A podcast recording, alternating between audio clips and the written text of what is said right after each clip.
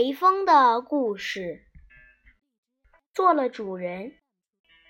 一九四零年十二月十八日，雷锋出生在湖南省望城县简塘简塘家村的一户贫苦农民家里。雷锋四岁时，爸爸被国民党军队和日本侵略军拉去当挑夫。遭到毒打后，经常吐吐血，又无钱医治，不久便去世了。爸爸去世后的第二年，年仅十二岁就去给资本家当童工的哥哥，因患肺结核，无钱医治也死了。没过多久。连病带连病带饿的弟弟又死在了妈妈的怀里，两年中连续失去了三位亲人，这对妈妈无疑是一个沉重的打击。为了生计，妈妈去给地主唐四滚子家做女工，受尽了侵辱，却无处申诉。就在这一年的中秋节。走投无路的妈妈打发雷锋到隔壁大叔去玩，他自己却悬梁自尽了。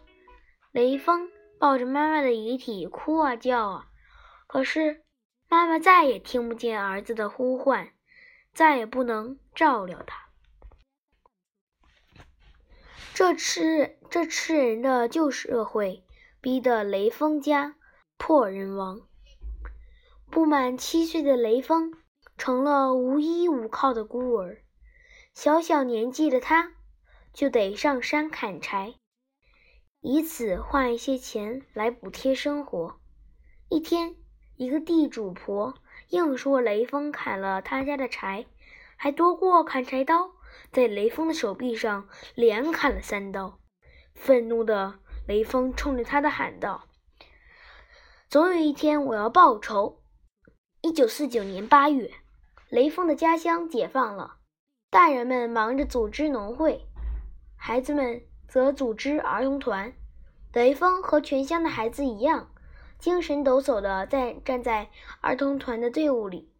一天傍晚，雷锋正站在桥头放哨，见远处来了一支队伍，战士们穿着整齐的黄色军装，背着发亮的步枪。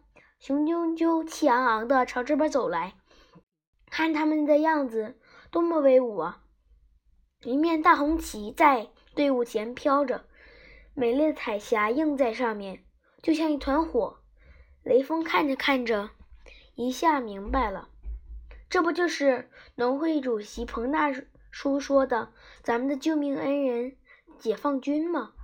雷锋跑着迎上前去。解放叔叔拉住了他的小手，嘘寒问暖。这下可把雷锋乐坏了。他听说队伍要在乡里住几天，就高高兴兴地领着队伍进了乡，同乡亲们一起热情地招呼起解放军同志。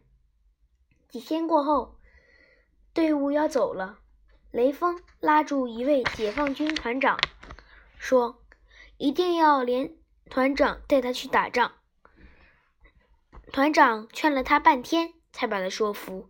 几天后，轰轰烈烈的地图改改斗争开始了。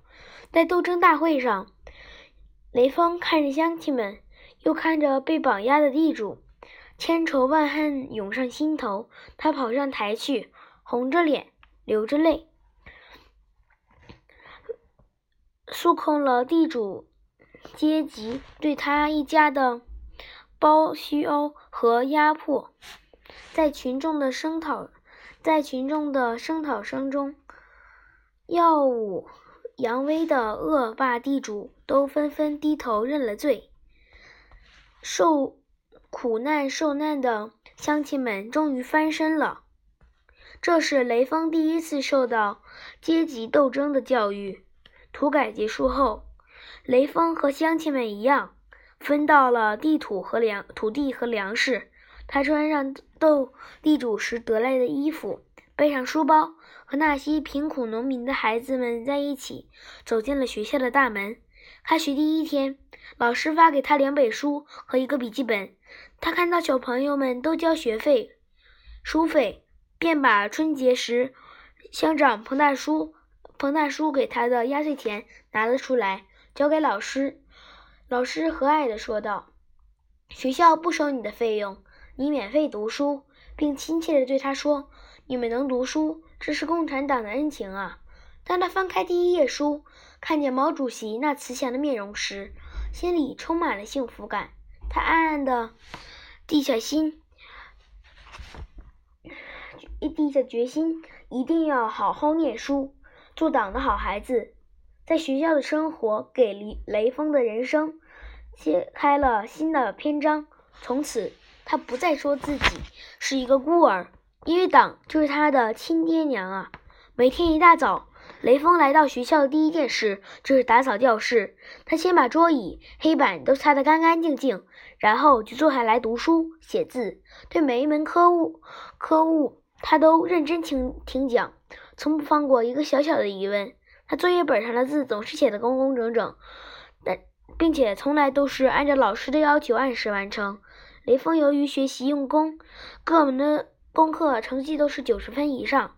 一九五四年，雷锋光荣地加入了少少年儿童先锋队。在隆重的入队宣誓大会上，辅导员给他戴上了红领巾。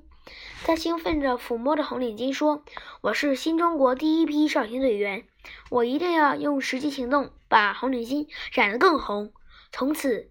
雷锋每天都带着这条鲜艳的红领巾去上学，他还非常珍爱少先队的红队旗。一次外出过队日，雷锋举着队旗，不料途中突然下起了大雨，他急忙脱下自己的衣服包住队旗，自己的衣服被大雨淋透了，他毫不在意。他常对小朋友有，他常对小朋友们说：“咱们的红领巾、红队旗是革命先烈的鲜血染成染红的。”要格外爱护他们才行。雷锋积极协助学校少先队组织开展工作，并以极大的热情参加各种宣传和文体活动。